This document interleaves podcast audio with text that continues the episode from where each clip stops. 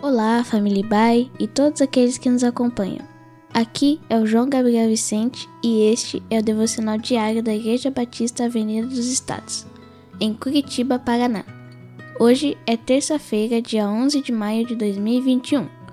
Nesta semana, nas meditações serão lidas pelos juniores e pelos adores da IBAI, e o nosso tema é gratidão. O texto bíblico da nossa leitura hoje é Salmo 116, versos 12 a 14.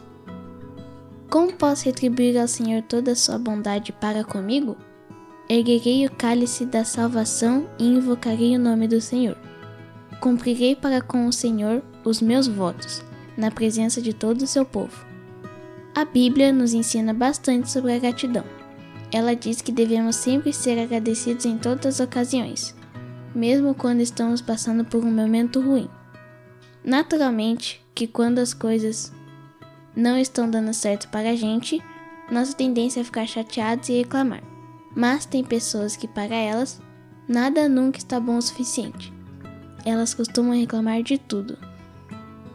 Realmente reclamar é o mais fácil, mas é justamente por isso mesmo que a gratidão precisa ser cultivada. A gratidão é muito melhor que a reclamação. A reclamação vê só o que está dando errado, o que não está bom, e fica lamentando o tempo todo.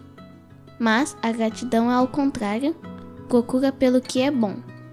Ela vê o que há de melhor nas situações. É por isso que a palavra de Deus nos incentiva a gratidão.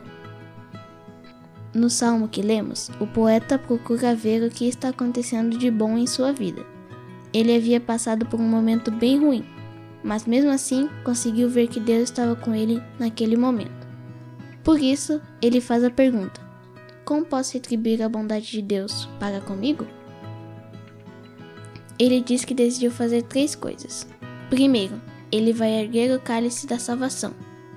Isto é a forma dele dizer que vai comemorar o livramento que Deus deu a ele.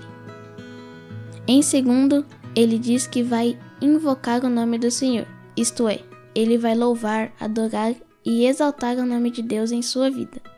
E em terceiro, diante de todas as pessoas, ele vai dar testemunho do que Deus fez. Em outras palavras, ele está dizendo que vai agradecer a Deus pelo que Deus é em sua vida, o seu Salvador. Ele vai louvar o nome de Deus sempre e não vai ter vergonha de deixar que todas as pessoas fiquem sabendo que ele confia em Deus como Senhor da sua vida. Que nós também possamos aprender a fazer igual. Em vez de ficar reclamando de tudo, procurarmos ver as coisas boas e sermos agradecidos a Deus. Desejo que você tenha uma semana abençoada na presença dele.